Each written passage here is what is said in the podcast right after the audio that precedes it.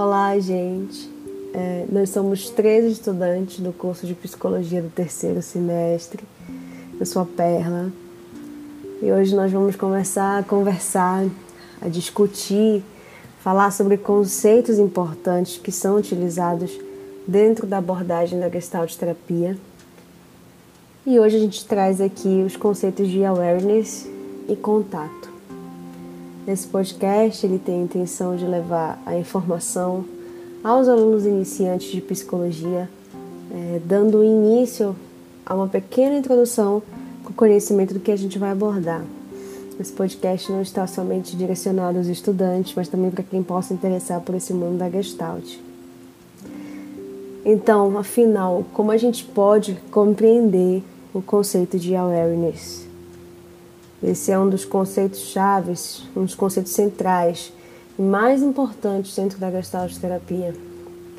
Na época de Fritz Perls, um dos grandes estudiosos da Gestalt, esse termo foi utilizado como grande precursor para que ele pudesse desenvolver uma nova teoria, trazer um novo conceito, trazer uma nova ideia e fazer uma nova reformulação da teoria psicanalítica, né?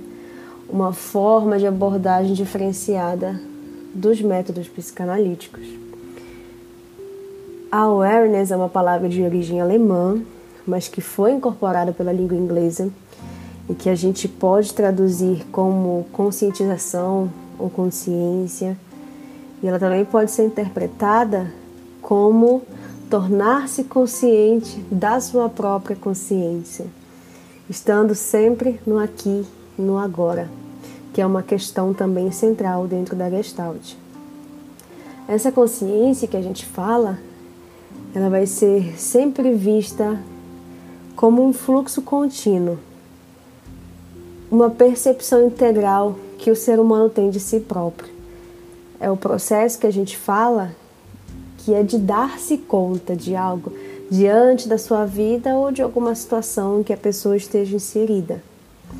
Portanto, para que essa tomada de consciência venha à tona, um gestalt terapeuta ele não deve se ater somente para que esse processo de tomada de consciência seja meramente mental, mas ele deve fazer com que o cliente possa é, experienciar através do sensório, do cognitivo, e a gente pode até dizer mesmo do energético, envolvendo sempre o emocional, o corporal e aquilo que é interior à pessoa, ou aquilo que nos é interior. E a gente pode falar também com toda certeza que o nosso corpo, o corpo, ele é o espaço de manifestação da awareness, porque é onde ela se confirma. A gente pode até trazer uma visão mais poetizada, e falar assim, que a respeito de manifestar a awareness é somente sentindo para que possamos compreender, vivenciando e experienciando as sensações com todos os sentidos. Então, quanto mais awareness a pessoa tiver, mais ela é capaz de conhecer a si mesma. A awareness une as partes e configura um todo fazendo um resgate, né? trazendo a pessoa ao presente, conseguindo com, é, com que a pessoa possa se sentir e se observar claramente. A awareness envolve o resgate de atitudes congruentes. Para que a gente possa compreender melhor, é, eu trago aqui hoje dois estudiosos da área, cada um tem a sua visão mas sempre com a fala direcionada ao que a gente nesse momento está discutindo. De acordo com Gary Onteff, ele diz que a awareness é, abre aspas, a apreensão com todas as possibilidades de nossos sentidos, da ocorrência do mundo dos fenômenos dentro e fora de nós. Essa apreensão se dá no presente no aqui e agora. Mesmo quando lembramos de algo do passado, o lá e então, com hífen, o ato de lembrar está se dando no presente. Embora a awareness esteja sempre presente, o objeto dela pode pertencer a um outro tempo e espaço. Eu trago aqui também a visão de Jorge Ponciano, que ele nos diz assim, abre aspas. Star Awareness é um caminho de mudança, um processo de integração harmoniosa, pessoa-mundo, de tal modo que fique na pessoa uma sensação de fidinha, de chegada de uma longa e difícil viagem, sobretudo uma sensação de completude, de um chão fecundo em que a semente já pode germinar. Fecha aspas. Esses dois conceitos resumem bem né, o que a gente tem iniciado aqui nessa conversa. E para que a gente possa entender como funciona na prática, o que é a awareness e de que, qual maneira ela é aplicada, a gente vai iniciar e vai começar a nos utilizar de situações cotidianas, falar sobre como as pessoas que estão num processo neurótico, por exemplo, não se encontram em awareness e como o terapeuta tem o papel e ele pode levar essa pessoa que não tem estado em congruência a ter uma atitude que a gente chama de aware, que é se conhecendo melhor, sabendo o que quer, o que se faz e o que se sente.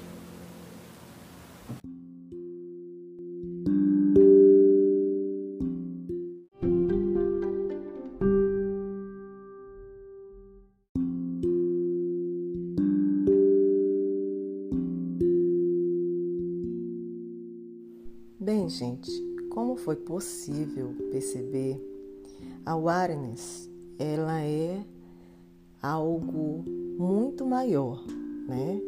De não apenas consciência, mas a gente pode estar eh, colocando como se fosse um conhecimento orgânico do indivíduo, né? Então ele é aquilo, o dar-se conta, né? Como, é quando aquele indivíduo que está ali em um consultório, ele consegue perceber as partes que estão separadas e ele consegue integrá-las, né? Então ele diz, ele diz assim: "Uau! É isso, fechou. Eu entendi, clareou, me trouxe à tona, né? É, a awareness, ela se confunde, às vezes, pode se confundir com insights. Uma coisa não tem nada a ver com a outra. Por quê? Porque o insight é aquilo que acontece naquele momento, naquela ideia, né? Você estava ali naquele momento esperando uma resposta para alguma coisa e pá, clareou, aquilo veio, você compreendeu, você pegou. Mas isso é aquele, aquele momento, naquela situação, entende? Então é algo, é, é muito maior, né? É um movimento cognitivo de alguma coisa. É, é quando a awareness é quando o todo ele começa a fazer uma enorme diferença de sentido, né? É quando a pessoa consegue, naquele momento, é, juntar seu pensamento, a sua emoção, né? as suas ações, seus sentimentos num todo e aquilo começa a fazer sentido, sabe? Quando a pessoa começa, às vezes a pessoa vai a um consultório e ela não consegue entender por que, que ela sente determinado sentimento? Porque ela tem muita raiva, porque ela tem muita eh, agressividade dentro dela, né? E aí ela não consegue entender aquilo. É como se não fizesse parte, não fizesse sentido, né? E quando ela começa a fazer uma terapia, aonde o terapeuta está ali, né, com um posicionamento é, é de, de trazer essa consciência, de possibilitar que aquele paciente tenha aquela consciência necessária para ele perceber o, o que está por trás disso, né? Então, quando ele se posiciona dessa maneira, né, o ajudando a encontrar esse caminho, ele percebe que ali há um caminho possível para você chegar e integrar o todo, que vai ser o momento onde vai fazer completa diferença na vida do seu paciente. Né? Então, é, aquele momento, ahá, né? Ahá, agora sim, cheguei aonde eu queria, entendi, fez total sentido. Né?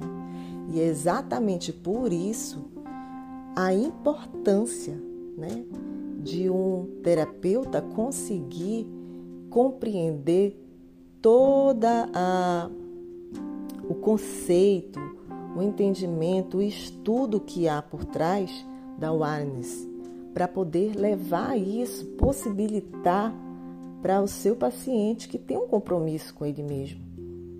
Porque para se chegar nesse momento, aquela, aquela pessoa que se colocou ali à disposição de querer entender aquilo que ela não consegue, ela tem o ar do caminho, né? Aonde o, o terapeuta é, pode caminhar ao lado dela, né? Fazendo com que ela consiga chegar nessas partes e, e pegar parte por parte da sua história, do que ela sente, do que ela vive, juntá-las e aí fazer sentido. Traz entendimento, né? Vai trazer aquela pessoa para o aqui e agora, né? E existe vários e vários exemplos em que a gente pode estar tá, é, falando sobre é, sobre consultório, né? Então, é, por exemplo, a pessoa que, que, que é um neurótico, né? Ele sempre tem uma consciência muito grande do que do que acontece com ele, mas ele não tem esse, esse conhecimento, esse, esse entendimento é, como um todo. Ele tem como parte, né? Então, ele sabe aquilo que vai fazer ele sofrer, ele sabe aquilo que acontece com ele, ele consegue perceber as partes do processo, mas ele não consegue juntar e ter uma noção definitiva aonde vai fazer com que ele realmente volte para o aqui agora, né? Ele vai estar, tá, enquanto ele tiver como partes, ou ele está no passado ou ele está no futuro.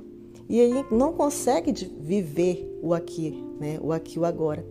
Ele só vai conseguir fazer esse movimento de vir para a vida, né? de, de começar, de, de continuar a sua história, quando ele conseguir o seu momento arrar.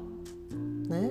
Então é um caminho que se faz, que se pode percorrer e que o terapeuta ele pode ali caminhar junto com seu com seu paciente, mostrando o que existe, as opções, trabalhando é, as suas técnicas, né? usando a fenomenologia ao seu é, é, no seu atendimento, né? buscando trazer aquelas coisas é, que, que precisam vir à tona, para que não fique só na consciência, mas caia, é, captar algo da sua inconsciência, né? Ver aonde aquilo foi escondido, por que, que aquilo foi é, é, não é falado, por que aquilo aconteceu, por que, que aquela pessoa é, guardou aquilo de uma maneira que ela não se lembra, né?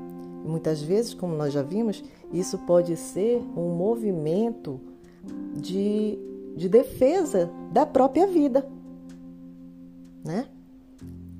E ao, é, o depressivo, por exemplo, o depressivo ele fica ali, olha, atento, né? Ele está sempre é, buscando ali onde ele vai achar o erro, né? O, o, aonde está sempre onde está a fragilidade dele. Ele sabe onde está a fragilidade, né?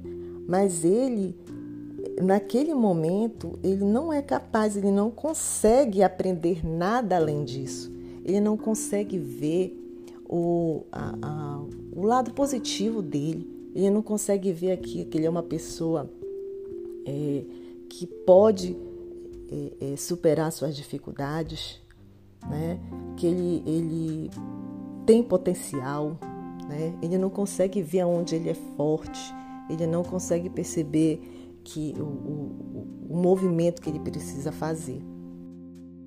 A awareness ela é tão incrível, um conceito tão é, valoroso que a gente fala aqui em questão de consultório, mas ela está na nossa vida, no nosso dia a dia, né? É, com as coisas que a gente vive. Né? Você já parou para pensar, né? Será que o meu, o meu pensamento e o meu sentimento, as minhas emoções, elas estão andando juntas, elas estão integradas? Eu tenho esse entendimento, né? E de repente eu posso estar vivendo é, estando em partes. E isso vai é, comprometer significativamente a minha vida no aqui e agora, no presente, nas decisões que eu preciso tomar, nas atitudes que eu preciso ter, nos encaminhamentos que eu preciso fazer para que eu tenha uma vida onde eu possa ser é, é, o autor da minha história, onde eu possa ser capaz de decidir, definir o que eu preciso, o que eu quero e como eu vou. Estudar isso e, e ver o movimento de um paciente dentro de um consultório, quando ele consegue chegar no seu momento ahá, é um momento incrível para o terapeuta, porque ali ele percebe que ele teve condições de ajudar uma pessoa a voltar para o aqui e agora. Ela não está mais vivendo no passado e nem está vivendo no futuro. Ela está vivendo aqui agora. Né?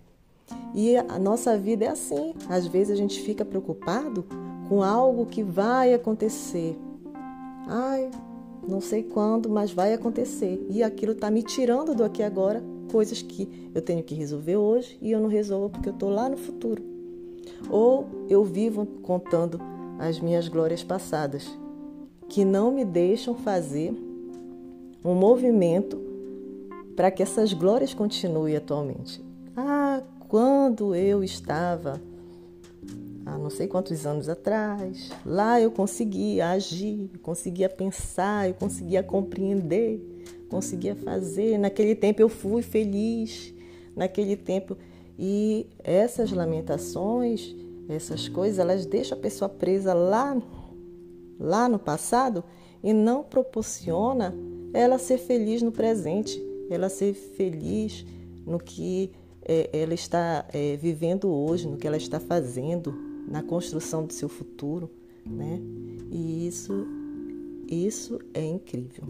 O awareness é um conceito em que a gente precisa se deliciar compreender e aplicar.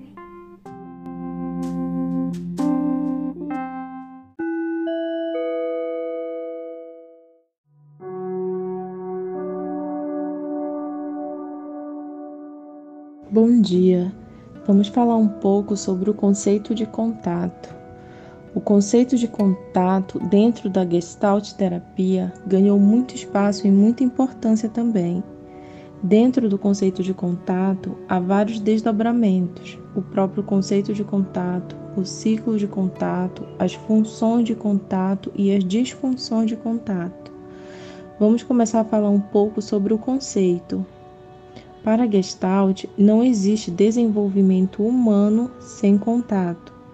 Nós, quanto seres humanos, dependemos de uma relação de contato desde o nosso nascimento para podermos desenvolver nossas habilidades, as nossas capacidades. Somos estimulados e ensinados a usá-los através do contato de quem está ali como cuidador.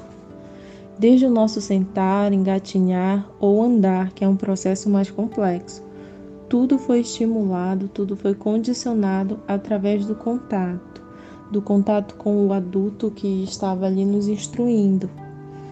É importante pontuarmos que todo contato conduz a uma mudança de alguma forma, umas maiores, outras menores. Nem todo contato será negativo, assim como nem todo contato será positivo.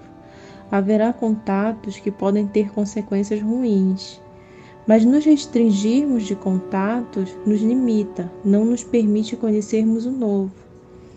E é importante que os nossos contatos sejam de qualidade, mas nem sempre isso será possível. Algumas relações de contato acabam prejudicando o desenvolvimento do sujeito.